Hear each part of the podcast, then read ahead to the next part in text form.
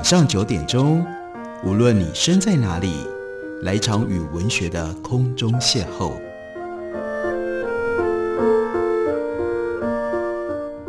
杨照谈书，邀您一同遨游文学世界，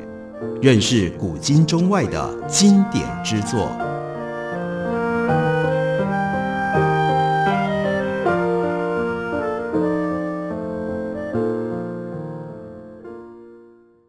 各位听众朋友，大家好，欢迎收听杨照谈书。本节目于台北广播电台 FM 九三点一，每个星期一到星期五晚上九点为大家播出。我是杨照。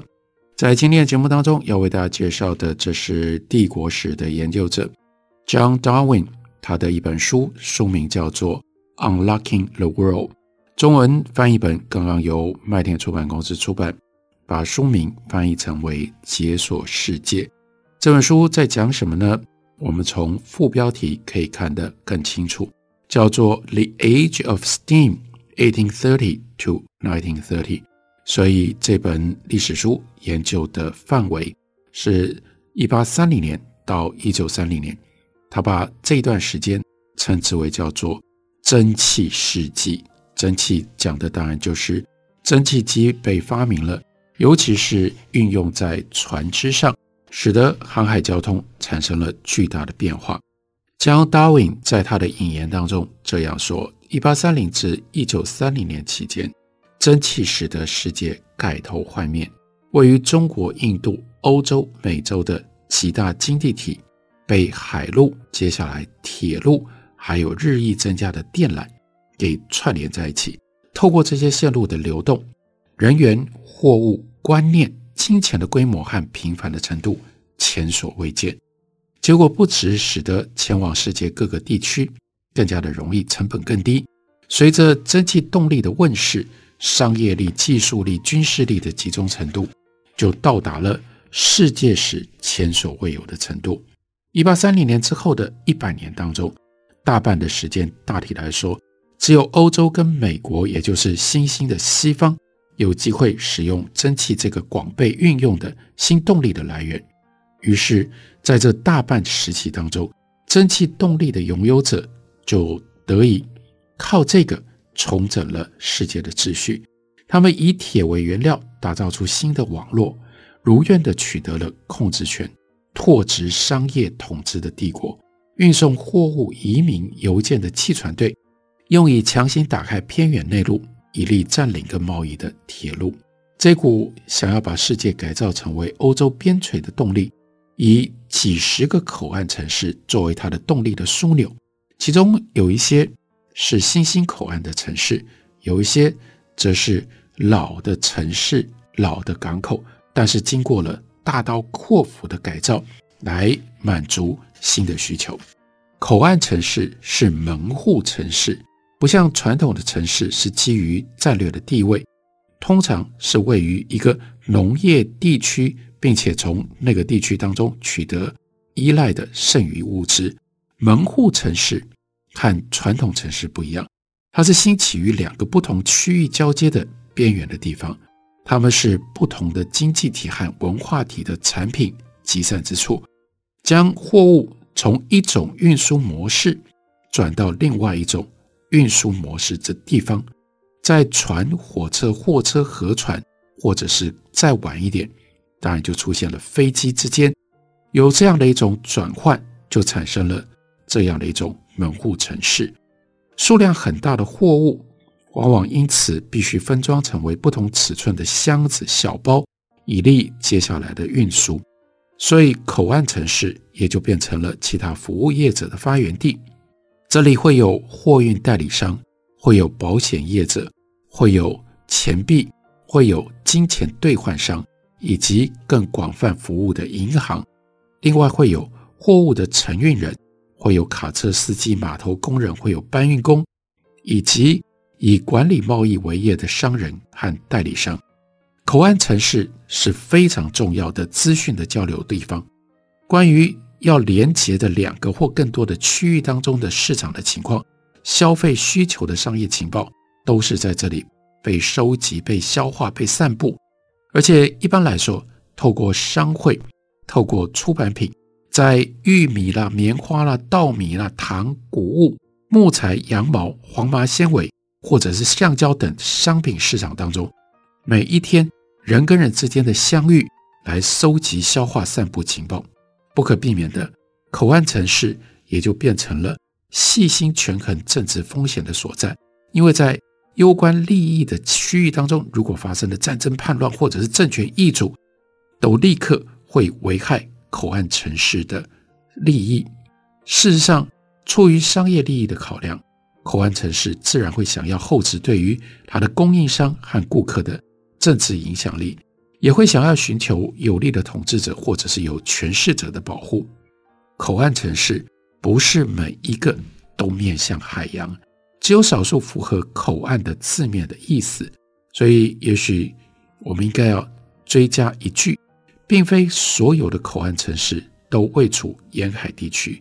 面朝沙漠或大草原这种非穿越不可的无人烟荒地内陆口岸城市，还有临海的口岸城市有一些共同的特色。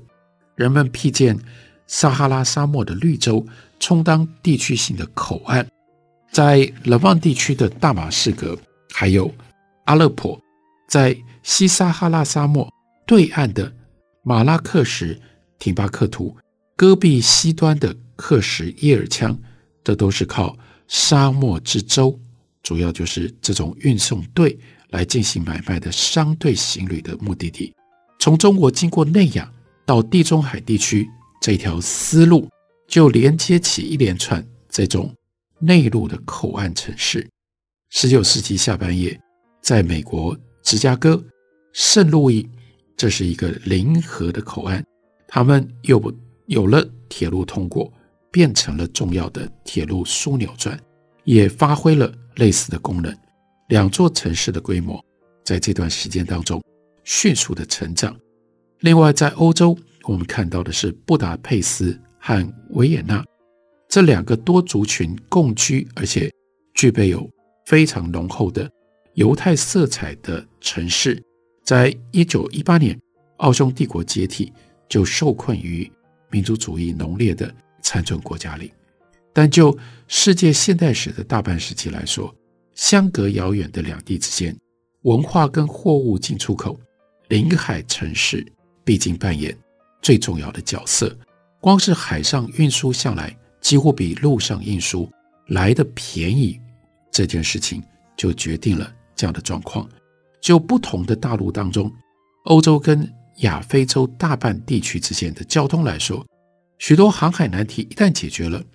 船就取代了陆上其他的工具，变成最主要的交通工具。一直到二十世纪初期，西伯利亚横贯铁路建成，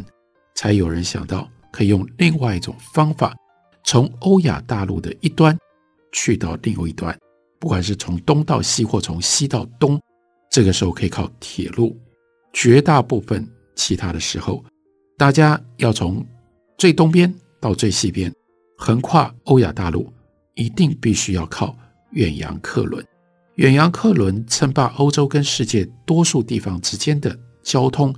一直到一九五零年代为止，因为这个时候。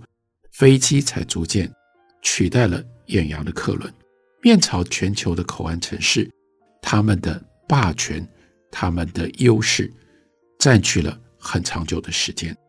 大部分的口岸城市最早是贸易季开始的时候，当地商人跟船长双方会面所在的贸易海滩。这个时间点或许是受制于风，在季风带世界，风向是规律性的改变。或者是受制于冬季出海的危险，或者是受制于丰收时节的到来。这个时候，消费者有钱去买进舶来品。如果这种贸易海滩的交易很热络，就会招来当地统治者或者是重要人士的注意，并且他们就开始要想办法抽税。事实上，这些人所提供的保护，或许为当地人所乐见，因为就可免于。比较不受控制的劫掠，对于雄心勃勃或者是管理众多朝廷之事的统治者来说，这样一片海滩，也许就可以成为有组织的商业中心，用来供给丝织品或者是象牙之类能够赢得威望、能够标志权威地位的外国的奇珍异货。在中世纪的伦敦，刚抵达伦敦的船货，哎，要让国王先优先选购。口岸城市的建立，可能是为了推动某一个远大恢宏的帝国的计划。例如说，创建于西元前三三一年，在埃及的亚历山卓是其中的一个著名的例子。也有可能是为了要发展成为贸易商跟渔民的。避难所，这是威尼斯的来源。地点始终都非常的重要。经年不断的淡水水源也很重要。适当深度而且平静的近岸水域，还有得以阻挡猛烈风势的屏障，这也是必要的条件。有上游水源的河口，就会特别受到青睐。纵观世界的许多的地方。能够抵御来自海上或者是内陆侵略者的攻击，这也是必要条件。太靠近一望无际的大海，也有它的缺点，因为你就有可能招来海盗或者是敌手突袭式的劫掠。类似小海湾的地方，两侧有山屏障，是更好的地点。例如说，葡萄牙的里斯本，有的时候海岛是理想的地点。前提是岛够小，而且易于防守，而且从海上登岛有它的限制。在备受陆上攻击威胁的地区，海岛不可或缺。口岸城市未必不会衰落，它的港口可能因为上游开垦或者是砍伐森林而淤积，和海之间的浅滩和沙洲可能位移，阻碍它的对外出入。最坏的情况是。口岸城市可能毁于一场大暴风雨，或者是地震、海啸。口岸城市长期以来就在人类的历史上有它独特的地位。不过，特别是在一八三零到一九三零年，却是因为蒸汽全球化，就使得原来有的口岸城市就进行了一番彻底的改头换面。这是 John Darwin。他这本书在帝国史上、贸易史上要处理的重要主题。我们休息一会儿，等我回来继续聊。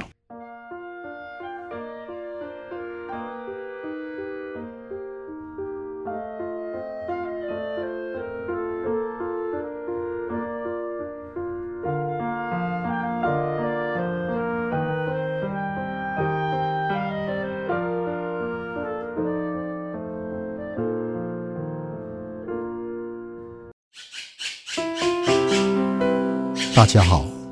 我是刘克襄。亲近自己的城市，找回城市的温暖。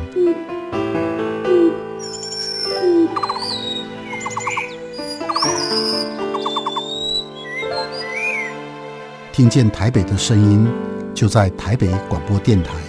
，FM 九三点一，AM 一一三四。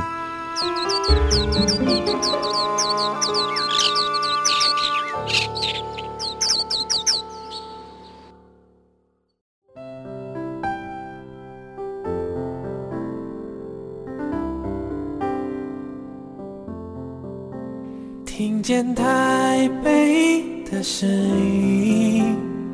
拥有颗热情的心，有爱与梦想的电台，台北广播 FM 九三点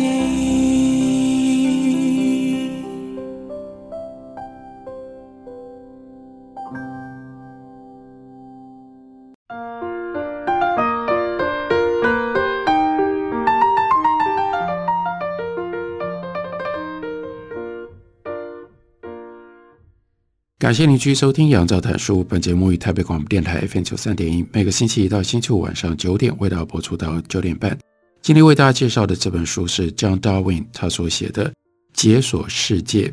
使得世界能够解锁。其中一个重要的因素是蒸汽机的发明。在这本书的第三章当中，一开头他就引用了十九世纪的美国批评家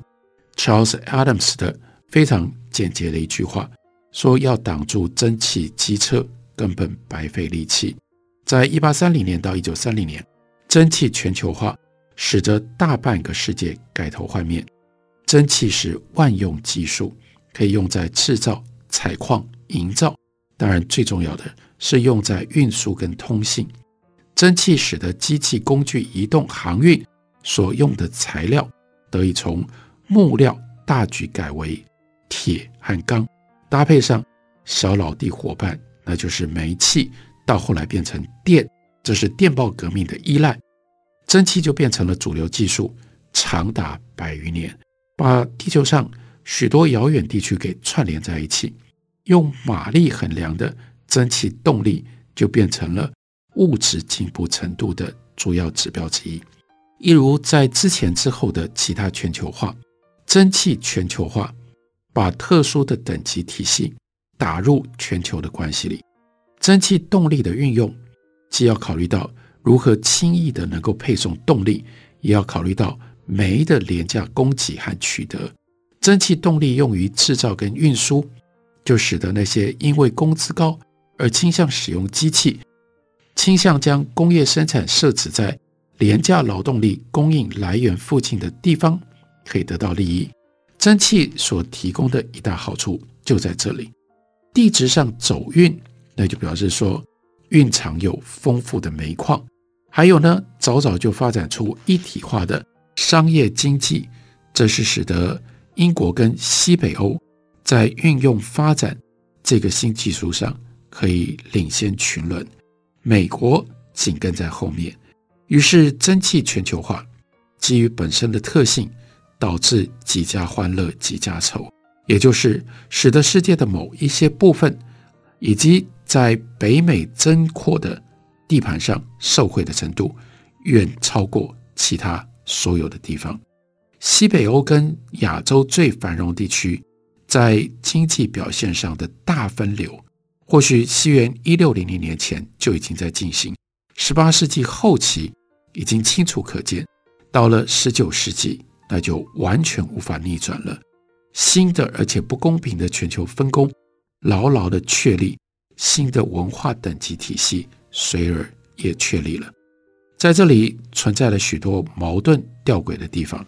全球化意味着以经济效率为富强关键的自由贸易、自由移动的世界，可是蒸汽全球化同时是帝国主义最发达、帝国擅长的时代。在这个时代，强制性作为扭曲了商业关系和经济的报酬。至少有半个世纪的时间，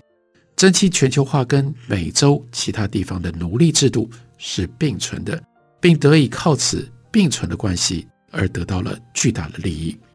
蒸汽全球化有助于释出一股庞大的移居的潮流，但也把新式的种族排斥强加在这个世界上。蒸汽全球化有利于世界主义，但也被帝国主义和民族主义拿去加以利用。蒸汽全球化促进人的流动，但是这个流动性既受制于政治，也受制于技术的限，也受制于技术。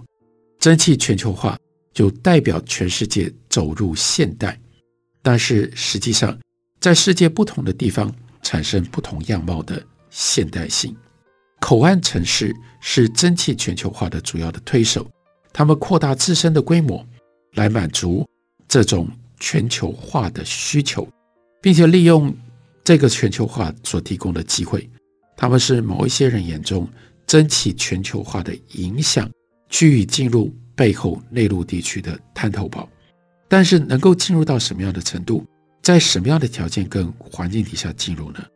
因为口岸城市也是渠道海陆的贸易观念、移民跟内陆人民文化交融的边区，所以这些因素会交织在一起。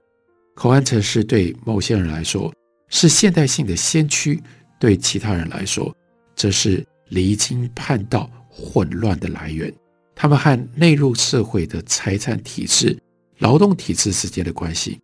即使在最佳的状况底下，都笼统不清，既预示获利，当然有的时候也会带来灾难。口岸城市的商业精英，他们住在嘈杂的商品贸易的世界里面。这个世界里有大起大落，有投机，有诈欺。他们需要统治者跟行政长官的保护。而对这些人来说，内陆的政局或者是全球性隐患，通常更迫切需要被处理。在这个不稳定的环境当中，每一个口岸城市就形成了自己既全球又本土的一种混合体，拟出了具备有自身特色的蒸汽现代性。有史以来，大海一直都是全球连接的主要的凭借，这似乎是再清楚不过的事实。早于哥伦布或达伽马，他们远航，大海就经由欧亚大陆的中部，也就是今天的中东。陆上的大十字路口，把东亚、南亚的季风沿海地带各种不同的人口、财富集中的地区，还有欧洲沿海连接在一起。欧洲并吞了美洲之后，美洲也成为横跨全世界、远至非洲境内奴隶市场跟亚洲境内白银买家海上网络的其中的一环。